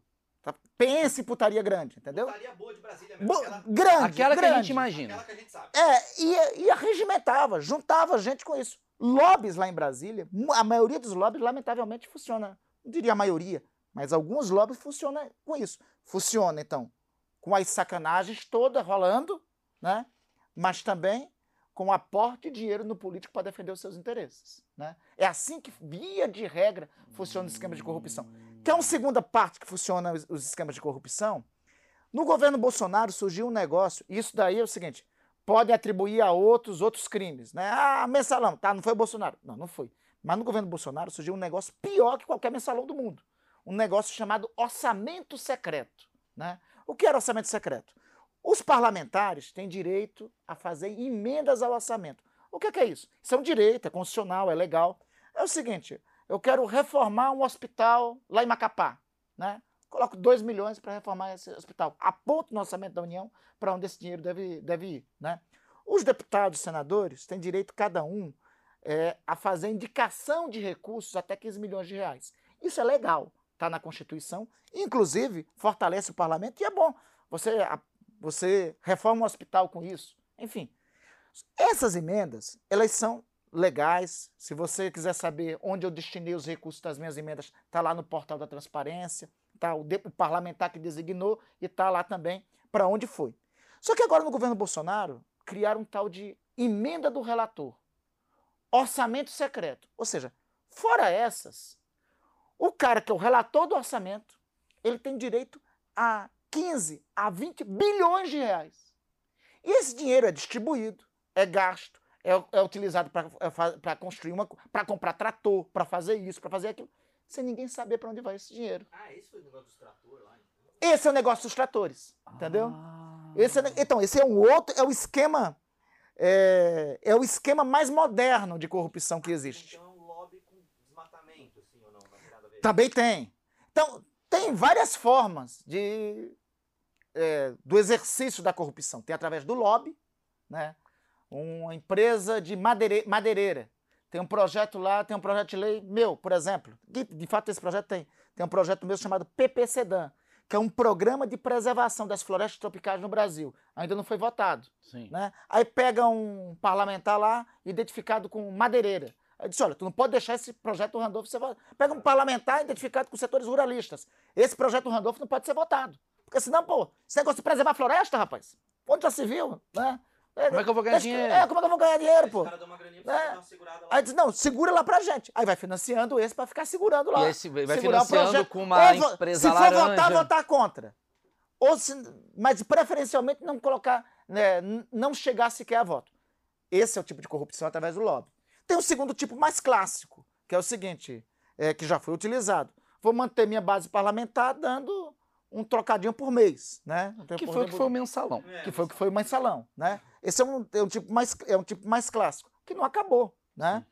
E tem um terceiro tipo, que foi esse instituído agora, esse aí, o bolsolão, o orçamento secreto, o tratoraço, escolha um desses nomes, é o esquema de corrupção mais em voga atualmente. Né? Porque, e esse é pior de fiscalização. Sabe por quê? Porque é o seguinte: tu tem uma dotação lá no orçamento, 20 bilhões. Aí o presidente da Câmara, o Arthur Lira, que define para onde vai aquilo lá. Né?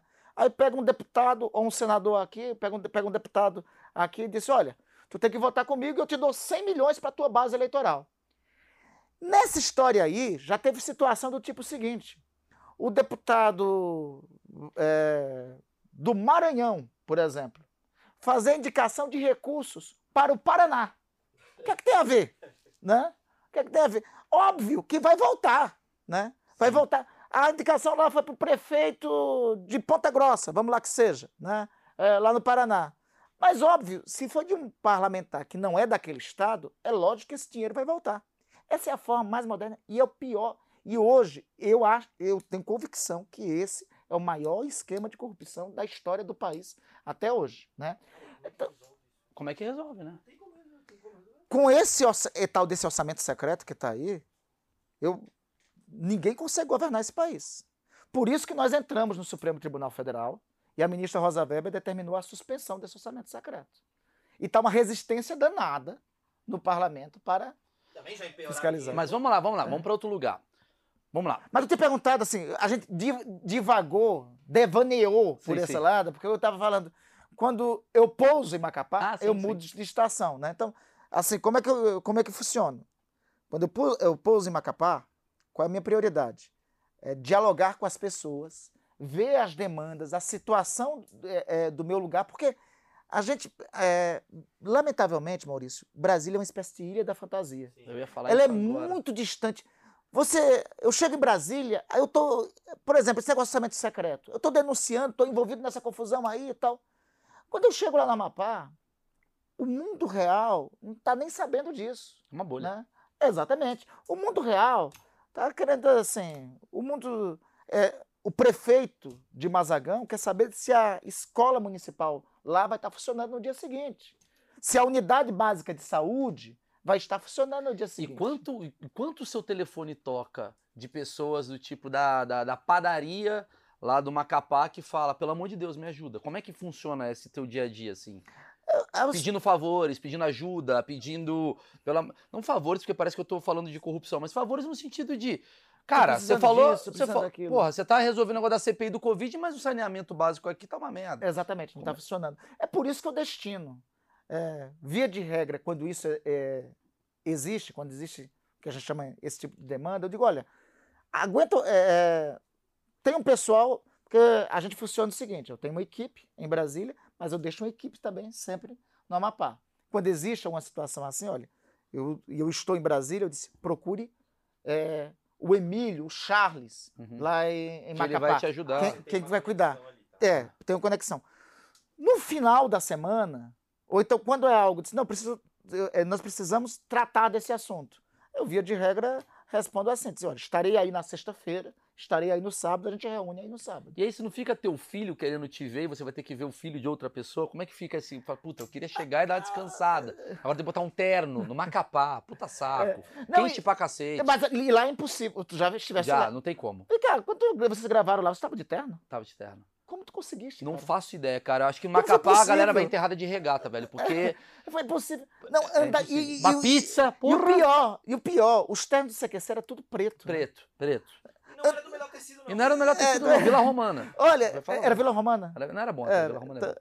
é, Olha, porque é o seguinte, andar de terno no meio da rua de Macapá, em Macapá, é, já é difícil. Sim. Andar de terno preto é, é impossível. É, eu né? fiz isso. Porque Macapá, além de ser quente, é muito úmido. Né? É uma característica nossa. É, não, é, é, muito complicado. É, uma característica. Então, chegando lá em Macapá, obviamente, assim, não é, não é de terno que vou, mas assim, eu... Mas você vai num sábado, duas da tarde... Vou, vou no sábado, acordo no sábado sete e meia, sete horas, oito horas, oito e meia, nove horas. Sua mulher ama o Randolph. casamento dá sempre porque não está é, perto. Mas eu tenho, eu tenho Mas uma... sabe o que é? Eu tenho ah. uma vantagem agora que ela é assim, é, como nós não assim, nós estamos namorando, nós não moramos é, juntos, coisa, né? Parabéns. Nós namoramos juntos. Mas peraí, rapaz, vai começar a cobrança agora. Ah, tá, agora começar, perdeu, agora, dois, perdeu, perdeu 10 pontos. É, porra, eu, eu, eu gaguejei. É, assim, No- é, na entrevista do Maurício Meirelles, no que o Randolph gaguejou quando foi falar da Priscila. Sai no UOL. Randolph gagueja em entrevista. leão, Priscila, gatinho. Exato. Randolph da CPI um leão, com a Priscila um gatinho. Miau. Mas eu tenho uma denúncia pra fazer. A minha denúncia é o seguinte, cara. A denúncia é o seguinte. Brasília, pra mim, assim, você não viaja com a sua, com a sua companheira. Você Não. vai pra Brasília sozinho. Sim, foi a Brasília bem, sozinha. Randolph, eu vou, eu vou Às te, vezes ela vai pra lá, às vezes eu vou te tirar dessa. Randolph é honesto, Randolph é legal, Randolph é fiel. Mas assim, vamos lá. Você trabalha comigo, não trabalha, ô Marcão? Imagina que no seu trabalho, durante o dia de semana, você vai pra Ibiza. Encontrar uns brother. Qual a chance de você trabalhar? Você vai fazer é uma colônia de férias. Brasília, na minha con- configuração mental, é uma colônia de férias. É você saindo domingo falando, ah, não aguento mais no Amapá, amanhã eu vou encontrar o Sandrão. Porra, churrasco na casa do Sandrão. Poró, vai ter as putas, né? Que ele falou que tem as putaria, tem o lobby da caceta toda, churrascão. A hora que eu quero tem a, a picanha maturada. Maurício, deixa eu te dizer, se quiser, tem esse roteiro todo. Não tá idealizando. Se quiser, pra quem quer, tem esse roteiro todo, né? Por isso, o seguinte, é, para navegar Desculpa na te conta- interromper. Por isso que devia ser lei todo congressista ter a esposa ao lado. A esposa tem que ir, porque se a esposa vai pra Brasília, ele volta cedo pra casa, ele acorda cedo, ele trabalha mais. Eu não, é, é, uma, é uma boa ideia. Agora é o seguinte, eu não sei se para alguns colegas em especial, não sei se seria impeditivo também, entendeu? Não, sei- não seria, eu acho que não seria cláusula de barreira. entendeu? Maravilhoso. Inclusive, eu, eu- eu- anotei aqui até pra falar de colegas, assim, porque. ah, vamos lá. Você é um cara que você tem o seu poder, você representa um dos 81 senadores que lá estão, e você é político. Então, política se faz no olho a olho, boca a boca tal. Sim. E aí que tá, cara. é, Existe um achismo que a gente fala que, cara, às vezes o cara vai até pra Brasília, ele entra no Congresso, super honesto, mas ali ele vai se corrompendo. Por quê? Porque pra você aprovar uma lei, puta lei maravilhosa, Randolfo, mas aqui, ó, quer rir? Tem que fazer rir. Aquela coisa que a gente aprendeu já até no Tropa de Elite. Como é que funciona isso? Olha, assim, é, talvez até pelas posições que eu tenho assumido lá em Brasília, é, desde que eu tomei posse, eu tomei posse em 1 de fevereiro de 2011, Maurício. Eu comecei o mandato lá no Senado, eu fui, eu acho que deve lembrar disso, eu disputei a presidência do Senado com José Sarney, Lembro sabendo que ia perder, mas se apresentar um programa é, diferente. Por ter esse tipo de posição, talvez algum tipo de alguns, algumas propostas não chegam mais claro, mais claramente comigo, né? Tem um amigo meu, na época eu era deputado estadual eh, da Assembleia, na Assembleia Legislativa, do curto mandato que tive lá, que dizia para mim, Randolfo, é o seguinte, é que tem algumas coisas que os outros deputados falam que eles não falam para ti, não chegam de, eh, eh, não chegam para para te falar. Então, talvez pelas posições que tenho, e não é só eu, né? Assim, tenho uma pleiade de companheiros, de colegas eh, no Senado, vou citar aqui o Fabiano Contarato, o Alessandro, vou ter uma- um grupo de colegas que é, é mais difícil algum tipo de proposta assim chegar. Aí você pergunta, e como é que consegue avançar em algumas coisas? Né? É, eu consegui, por exemplo, a- as, as assinaturas para a instalação da CPI é, da pandemia. Não foi necessário negociação naquele momento. Aliás, eu não consegui as assinaturas sozinhos, né? mas houve uma convergência de interesses de que aquela CPI tinha que, tinha que ocorrer. Quais foram esses interesses? Sobretudo a pressão que vinha de fora para dentro. Claro. Então, a Ah. pressão da sociedade, às vezes, é um mecanismo para parlamentares que não querem. Tem dois caminhos, né? Esse caminho que você relatou aqui é mais fácil. Tem um outro caminho, da pressão da sociedade para dentro do parlamento, caminhar junto com essa pressão, pode ser um caminho mais fácil para conseguir Mas acontece coisas. isso, né? Do tipo. é, Acontece e muito. Você precisa ter. Porque deve ser muito difícil. Você quer, você quer melhorar o país. Você tem uma ideia muito boa. Aí eu pergunto, fins justificam os meios? Porque às vezes. Não, eu vou com uma outra analogia. Veja, é, eu acho, ao mesmo tempo, ao mesmo tempo que eu relato isso, isso que você relata, que você descreve aqui acontece, mas eu, é, eu sou sempre da máxima que a política é o espaço do diálogo, da conversa. Talvez uma das principais fraturas do período atual, uma das principais rupturas, tenha sido é, a possibilidade da conversa, da, da conversa, do diálogo aberto e transparente não ocorrer. Então, por estar na política, eu sou mais da, da seguinte máxima: firmeza de princípios, flexibilidade na tática. Flexibilidade na tática nunca deve se, se deve representar conversão. Ou seja, eu posso sentar com alguém diferente de mim para conseguir, para ajudar na coleta de assinaturas para instalar uma comissão parlamentar de inquérito. Pode eu deve, posso né? juntar, posso e devo. Eu posso juntar, eu posso sentar com alguém diferente de mim para tentar apresentar, aprovar um projeto e convencer que para ele vai, vai ser, ser, bom, bom aquele também. projeto também ser aprovado, porque ele vai ser, Mas ele vai ter apoio, ele vai ter apoio popular, né? Então ele vai ter, ele, ele vai angariar apoio se estiver junto comigo isso. Isso não só pode, como deve por esses meios conseguir. Né? É da natureza da política disso. Mas, Agora, mas... a flexibilidade na tática não deve se não deve significar representar em convenção. Tem uma, tem uma poesia linda que eu sempre aprecio, que é de um cara, que é de um, um jornalista gaúcho que já faleceu, chamado Sérgio Jockman. Né? Um trecho dessa poesia virou até uma música é, depois do Frejá.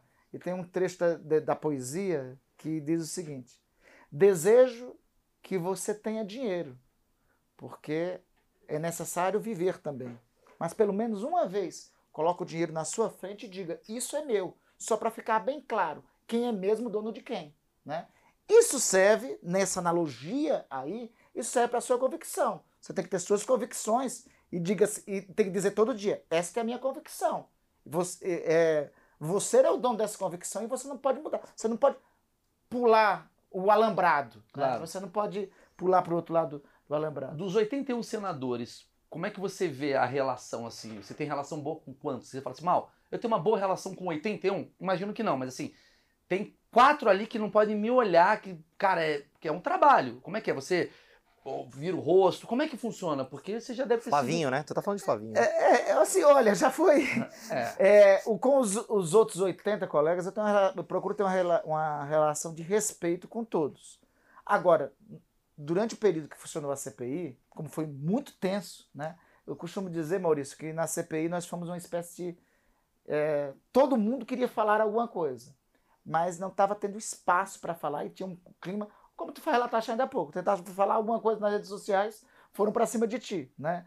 Então, nós na CPI constituímos um grupo que formamos uma espécie de infantaria, né? Infantaria é aquilo, vai no front de guerra, tem algumas baixas, né? Tem alguns resvalos, né? Mas cumpre um papel na guerra. Então, durante a CPI, radicalizou muito a relação com outros colegas, né? Então, radicalizou ao tempo, ao tamanho que é, embora a gente se cumprimente, seja respeitoso e tal, mas há um ser com todos. Mas existe, existe coisa de pessoas que nem te cumprimentam lá dentro? Durante a CPI, em alguns momentos, assim, ficou com alguns. Ah, você acabou de citar, né? Com o senador Flávio, a situação chegou a ficar mais tensa ao Flavinho, ponto Flavinho. dele não cumprimentar, ele não cumprimentava, eu também não cumprimentava. Mas né? existiu, tipo, você ligar pro Flávio Bolsonaro alguma vez, do período, assim, que você tá como senador, de existe esse coisa de tipo, fala Flávio, é o seguinte, cara, a gente tá todo mundo vendo que não, a gente tá brigando não. e tal. Não, não, não, não teve isso porque assim, por exemplo, com ele foi umas é por razões óbvias. Mas né? você tem o telefone dele? Ah, todos os senadores tinham o telefone de todos os senadores. Isso eu queria né? saber. Existe um grupo de WhatsApp, inclusive, de todos os senadores. Isso é né? é maravilhoso. Tem um grupo tem um de WhatsApp? Tem um grupo de WhatsApp. Quem Só que ele faz muito? o webbullying, né? Você, você, não, não, não, não, Tem um grupo de WhatsApp. Não, todo mundo fala. Quando assim, tem o um aniversário de um, tem o um aniversário de outro, um saúda o outro e tal. Antes falava mais. Aí depois, aí não sei, começou a vazar as coisas do grupo de WhatsApp, aí pronto. Cara, aí todo mundo passou a falar menos. Eu mas... preciso falar do grupo de WhatsApp do senador. Os 81 estão lá nesse grupo? Os 81 senadores Caralho. estão lá. Quem que manda muita... Você tem alguém que manda Jesus, bom dia? Tem, tem. tem. Não, não, não, tem? Não, não, não, não. Assim, é, passou a ser assim mais comportado. O grupo passou a ser assim, a ser mais alguém fala de algum projeto que vai ser votado, alguém pede apoio para alguma outra matéria, alguém fala. É... Mas tem treta nesse grupo? Já teve. Ah! Já teve. Isso que eu quero teve. saber. Como é que é a treta? Já teve, já teve assim. Um, certa vez, é, certa vez, um senador é, colocou um assunto. Tanto é que ultimamente, assim, assuntos meio, meio controversos não rolam lá, entendeu? Mas certa vez, alguém colocou um assunto é, criticando o governo. Né? Aí houve uma reação mais dura. E, obviamente, da reação mais dura houve uma contra-reação. que ensejou uma outra reação. E aí foi. Ih, era pré-CPI já. Você tem- É. Tá, quem é o administrador do grupo de WhatsApp dos senadores? Quem tomou a iniciativa de montar o grupo foi o senador Irajá. Né? Aliás, assim, não tinha esse grupo de WhatsApp. Esse- O senador Irajá, certa vez, disse: Randolph, é, é, vamos criar um grupo aí e tal. Aí, ele, aí me colocou. E o seguinte: meu WhatsApp é uma loucura. De vez em quando, criam grupos e me colocam. Ah, né? sim, isso é normal. Né? Então, É, eu vejo que é grupos que não tem nada a ver, né? Sim, então, sim. que assim, tem nada a ver. só- é, então, aí eu saio. E aí foi mu- muito engraçado comigo, que ele me colocou, me colocou no grupo e eu saí, né? Ele me colocou de novo, eu saí. Porque eu pensava que, pô, o- veio, veio com aquele brasão de armas da República. Então, 81 senadores, você é trote. Ah, entendi. Você foi saindo do Eu grupo. fui saindo até que ele disse, Randolph, fica, é o grupo. ah, sim, agora Vai vai ter bolo. Vem cá, mas vocês. você- não- ninguém saiu do grupo, tá todo mundo lá. Ah, tá todo mundo lá. Tem- Tá todo vocês ficam mandando figurinha? Muita curiosidade. Não, assim, não, assim. é, Como eu tô te dizendo. Arminha do depois Bolsonaro, das do nada o tretas- cara manda. Não, Bolsonaro dando flor. Não, mano. Depois das tretas Ah. que ocorreu, assim, que teve, até as discussões mais ásperas, de um bom tempo pra cá, o grupo ficou mais Mas quer. recatado, mais quieto. Recatado. Tá. Recatado, assim. Alguém cumprimenta é, um ou outro colega quando é o aniversário dele, né? Ah, de boa. Mas não tem assim, o. Vascão, hein? 2x1. Ah, não já teve o- não, não, o- não, não tem. Assim, me dá vontade, né? Me dá vontade, assim, me dá vontade. Aí ia dar mais treta, né? Do que falar Aí de Bolsonaro. É, já Que legal, cara. antes. Tá, vocês, vocês nesse grupo aí, vocês discutem as Então, pautas assim, do dia tem esse grupo. É, esse grupo é, assim, é mais. é, não, não tem grandes, grandes debates. Tem um outro grupo, aí é um grupo institucional. É o grupo de líderes do Senado. Né? Este grupo aí, aí é um grupo assim, é totalmente institucional, é todo mundo bem comportado lá. Ninguém manda meme, ninguém manda figurinha, entendeu? Sim, É um grupo seguinte: hoje tem reunião de líderes para debater a pauta tal. Né? entendi. É, Trabalho. vai é, é trabalho. E tem um grupo que provavelmente você não tá, porque a galera fala, pô, o Randolph tá chato, hein? Fizeram um grupo sem Randolph. Ah, tenha certeza. Muito Tenho bom, certeza cara. que tem, algum- tem alguns. Por exemplo, na CPI, nós é, temos um grupo dos membros, da- dos membros do campo majoritário da CPI. Omar. né? É, Omar, é, Renan, Alessandro, é, Fabiano Contarato, né, Sim. Simone Tebet. Como é que é o nome daquele médico lá? O médico eu adorei ele na CPI. O A senhora- Otto Alencar. A senhora sabe o que é um vírus? É, o Otto Alencar. tá, o Otto. Alencar. Por exemplo, esse, o nome desse grupo é é interessante, né? É, eu deixa eu contar aqui em primeira mão, entendeu? Só vai sair. Tem um livro que a gente está escrevendo, eu e o senador Humberto Costa escrevendo um livro sobre a CPI. aí Já vamos fazer merchandise aqui, deve ser lançado ano que vem, mas isso aí só vai sair no livro. Mas então deixa eu contar aqui em primeira mão do Oh, Maurício boa. Meirelles, né? E aí nós fomos. Começou a CPI. Começou a CPI e a gente constituir uma maioria. Né? Nós fizemos uma reunião para constituir a maioria do, do campo majoritário da CPI, que a imprensa passou a chamar de grupo dos sete. Né? Começou a chamar assim. Né? E aí a gente estava num, tava num debate sobre, sobre. E aí eu dei ideia. Gente, bora criar um grupo de WhatsApp nosso. Né? Eu que dei a ideia, assim, de criar. E aí, de pronto, de imediato, né? Aí o- um colega disse o seguinte: tudo bem, desde que não seja Filhos de Januário, né? Que era o nome do, do grupo de WhatsApp dos procuradores da Lava Jato. Aí eu disse, perfeitamente. Aí o que eu fiz? Nós temos dois decanos no grupo. O senador Otto Alencar, que é o médico que você falou, e o senador Tasso Gere- eh. Eu dei o nome do grupo de Filhos de Otto e de Tasso. Né? Pronto, é assim ficou o, é o nosso Esse grupo. é o nome do grupo. Filhos de Otto e de Tasso. Maravilhoso. E são sete, sete pessoas? Na verdade, se tornou mais do que sete, porque sete era o número de votos para fazer maioria. Mas Ah. tem mais os suplentes, tem o senador Alessandro, o senador Rogério. Ah, tá. E teve depois, assim, as mulheres que participaram da CPI com Sim. muito afim, que inclusive foram fundamentais, né? Senadora Simone Tebet, senadora Elisiane, senadora Zenaide, senadora Leila Barros, nós incorporamos também. O senador, meu colega de partido, o senador Fabiano Contarato, que eu acho que protagonizou uma das cenas mais lindas na CPI, foi quando ele é, desnudou um fascista homofóbico que tinha agredido ele anteriormente, né, em um depoimento na comissão parlamentar de inquérito. Então, é, na verdade, é é mais amplo. Sensacional. É, nesse, nessa questão toda de Senado, tal, de, de relações tal, vocês vão para frequentam casas um do outro, vão jantar comer uma pizza? Ou você fala, pô, se eu for na balada hoje, vão encher meu saco, vão filmar. Como é que funciona a vida pessoal? Assim, eu em particular, é, sempre nesses 10 anos, é, não é que eu seja menino bem comportado, não. Hum. Mas é que eu compreendi uma coisa: pelas escolhas que faço, é melhor não se expor tanto. Então, assim, no final, como é meu dia a dia, eu acordo sete e meia, sete, sete e meia, oito horas da manhã, vou para o Senado, via de regra, saio de lá só oito e meia da noite, nove horas. Durante o CPI eu saí do Senado onze horas, onze e meia, meia-noite, né? Saí nesse horário. Então eu saio oito e meia, que quando termina a última sessão, nove, depois de terminar a sessão ainda vou despachar, termina oito e meia, nove horas. É, saio, assim, tem um jantar com, de trabalho com algum colega, né? Ou então vou jantar sozinho em algum lugar, né? Lá, é lá em Brasília, ou tem, ou tem uma sopinha me esperando em casa, né? É Procuro- faço esse é meu roteiro do dia a dia em Brasília, né? Sim, sim. roteiro do dia a dia é sempre é esse. Mas não né? tem uns eventos assim? Quarta-feira na casa do Romário. Não tem assim, as coisas assim? Tem, eu ainda não fui. Na casa do Romário é da hora. o Romário tem cara, tem cara de fazer uma festa. Romário é da hora? Romário tá da hora? O Romário é muito bacana, até, mas, ele já, ele já- mas eu ainda não fui. né? Ainda Não fui, teve a quarta-feira na casa do Pô, Romário? Romário- Ainda não fui. Sabe o que tinha agora frequente, que tinha, nós fazíamos? Era o seguinte: na- durante a CPI, aí vai de novo falar de CPI. nós chegávamos na- de, em Brasília na segunda-feira. Aí tinha o que a gente chamava de bacalhau do Omar. Entendeu? bacalhau do Omar. Porque a gente ia para casa do Omar definir a estratégia da semana da CPI. Tá? Reunia. Eu sei que, rapaz, bacalhau do Omar no primeiro dia, foi, primeira segunda-feira, foi, foi bacana, né?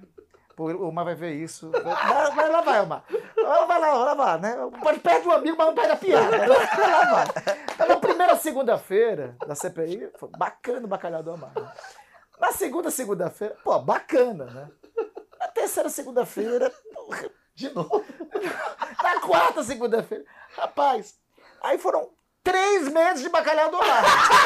O Romário nem faz um churrasquinho, Ô, né? Compra uma linguiça. Aí é o seguinte. Aí a gente prorrogou a CPI. Mais três meses bacalhau do Omar, seis meses.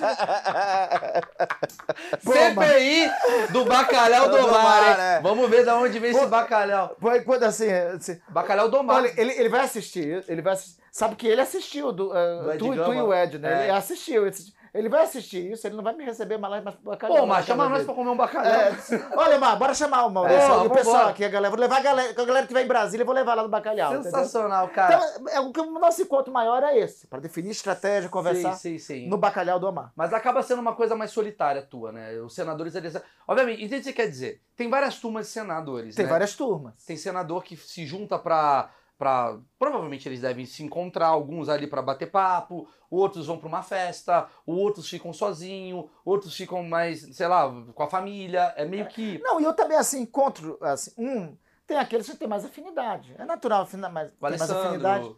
Humberto, É, o. Alessandro, o Fabiano, né, Simone. Então, com- geralmente, com como tem o Omar, né? Sim, sim. geralmente tem mais afinidade, aí sair para sair para jantar em algum lugar, para almoçar em algum lugar.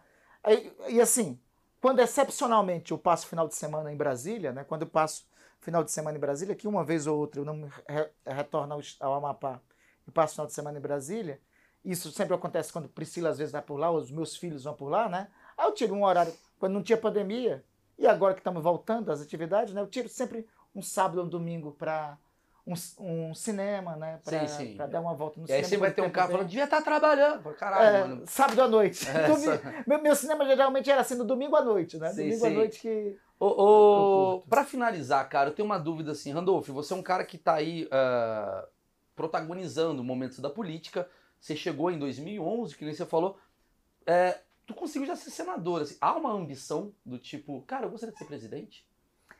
Nada na minha vida foi muito programado, Maurício. Eu tô te dizendo, eu tô te falando agora, né? Eu iria. O, o professor Horácio, meu orientador do mestrado, tá me esperando até hoje para eu ir fazer o doutorado de Saragoça, né? Já se passaram 10 anos, né? Eu ia fazer doutorado. Então, Sim. eu não imaginava naquela eleição de 2010 ser eleito senador. Não- eu, eu- realmente não tinha essa expectativa. Aconteceu, os amapaenses resolveram me conduzir para cá. Então, eu tô para o serviço, seja qual for o cargo na política, seja vereador, seja presidente da República, seja secretário-geral da ONU, eu acho que a gente tem que compreender que o cargo é sacerdócio. Você pode ser vereador, você pode ser. E tem que cumprir, eh, seja qual for o serviço, com a mesma, com o mesmo amor, dedicação e zelo. Com o mesmo amor, dedicação e zelo. Então, eu não planejo, eu não tenho, eu não planejo assim. É, alguns estão dizendo, você tem que ser candidato a governador do Amapá. É, presidente, você ia para esse É, lugar. alguns tem que Presidente, ser- governador. Muitos dizem, alguns também dizem, tem que ser candidato a presidente da República. Primeiro, é o seguinte, eu acho que a- assumir o cargo na política não pode, acaba sendo não um desejo pessoal seu, né? Acaba sendo a partir das circunstâncias eh, que estão colocadas. Se, por exemplo, eu ver que governar a minha terra, o Amapá, é algo que, obviamente, eu anseio, desejo, mas se em determinado momento as circunstâncias na política disserem que não é o momento para você ser governador, eu não serei. Eh, Em 2014, eh, Maurício, no Amapá, eu tinha 70% de intenção de voto para o governo do, do Amapá. Sim, eu lembro E não fui candidato ao governo naquela eleição de 2014. Por quê? Porque nós tínhamos uma prioridade. Eu tinha, nós tínhamos eleito a prefeitura de Macapá em 2012. Eu tinha um compromisso político em ajudar na gestão da prefeitura municipal de Macapá e tinha construído compromissos políticos por conta da eleição do prefeito naquele ano e renunciei a ser candidato eh, ao governo. Um grande abraço Então- pro Dória, né? Então, assim, é, eu não faço nada assim. Eu, eu acho que não pode ser sequência de carreirismo, né? A política tem. a- a- eu, eu sou de um. Eu aprendi uma coisa na política. O que serve na política deve. a- Os mesmos padrões que regem a sua vida pessoal devem valer na política. Se eu, se eu acertei, se eu. Com outra força política eu dialoguei, dizendo o seguinte: eu não serei candidato a, a, a isso no ano seguinte. Se eu descumprir com o que eu prometi com outro agente político, eu vou perder a única coisa, o único patrimônio que eu tenho dessa trajetória toda na política, que se chama credibilidade. E credibilidade, quando se perde, não tem que ser. Dinheiro, você tem, você perde. Dinheiro você não leva para o túmulo, né? O Mas legado, o nome sim. que você tem, o É. legado, a credibilidade, não tem patrimônio maior que este. Porra, maravilhoso. Vai, faz- Quer o corte? Você quer o corte? quero corte. Quero o corte. Bolsonaro vai ser preso ou não vai? Trabalharei com afinco para isso. Pô, Estou muito rápido trabalhando. esse corte, cara. Não, vamos fazer um corte maior. Um vai. corte melhor, vai. Como é Você- que ele vai ser preso? Pô, Nós vamos. Olha, eu acho que tem razões para ele ser preso. Só o relatório final da Comissão Parlamentar de Inquérito apontou 10 crimes cometidos por ele. Isso é o crime de epidemia, é o crime de charlatanismo, é o crime contra a ordem sanitária, é o crime contra a saúde pública. 10 crimes, oito tipificados no Código Penal brasileiro. Se você abrir o Código Penal, estão lá. E nem precisava de CPI para isso. Basta ver. Se recuperar os depoimentos do presidente da República ao longo da pandemia, todos estão lá. Teve ainda.